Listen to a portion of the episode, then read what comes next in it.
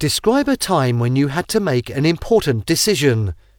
You should say what decision you had to make, how you made the decision, why this decision was important, and explain whether you think it was a right decision.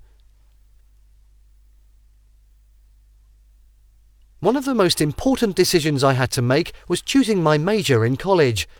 It was a crucial crossroad in my life where I had to decide which academic path to pursue. To make this decision, I considered several factors. Firstly, I assessed my interests and passions. I reflected on subjects that I genuinely enjoyed and felt motivated to study. Secondly, I researched the career prospects and job opportunities associated with different majors. I wanted to ensure that my choice aligned with my future goals. Lastly, I sought advice from my parents, teachers, and older students who had already gone through the process.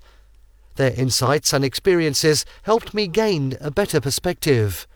This decision was of utmost importance because it would shape my academic journey and eventually impact my career. Choosing the right major would provide me with the knowledge and skills necessary to excel in my chosen field it was a pivotal moment that determined the direction of my education and future professional endeavours. Looking back, I believe it was the right decision. I chose a major that aligned with my interests and strengths. It sparked my curiosity and allowed me to explore a subject I was truly passionate about. The knowledge and experiences I gained throughout my college years have been invaluable and have laid a solid foundation for my career.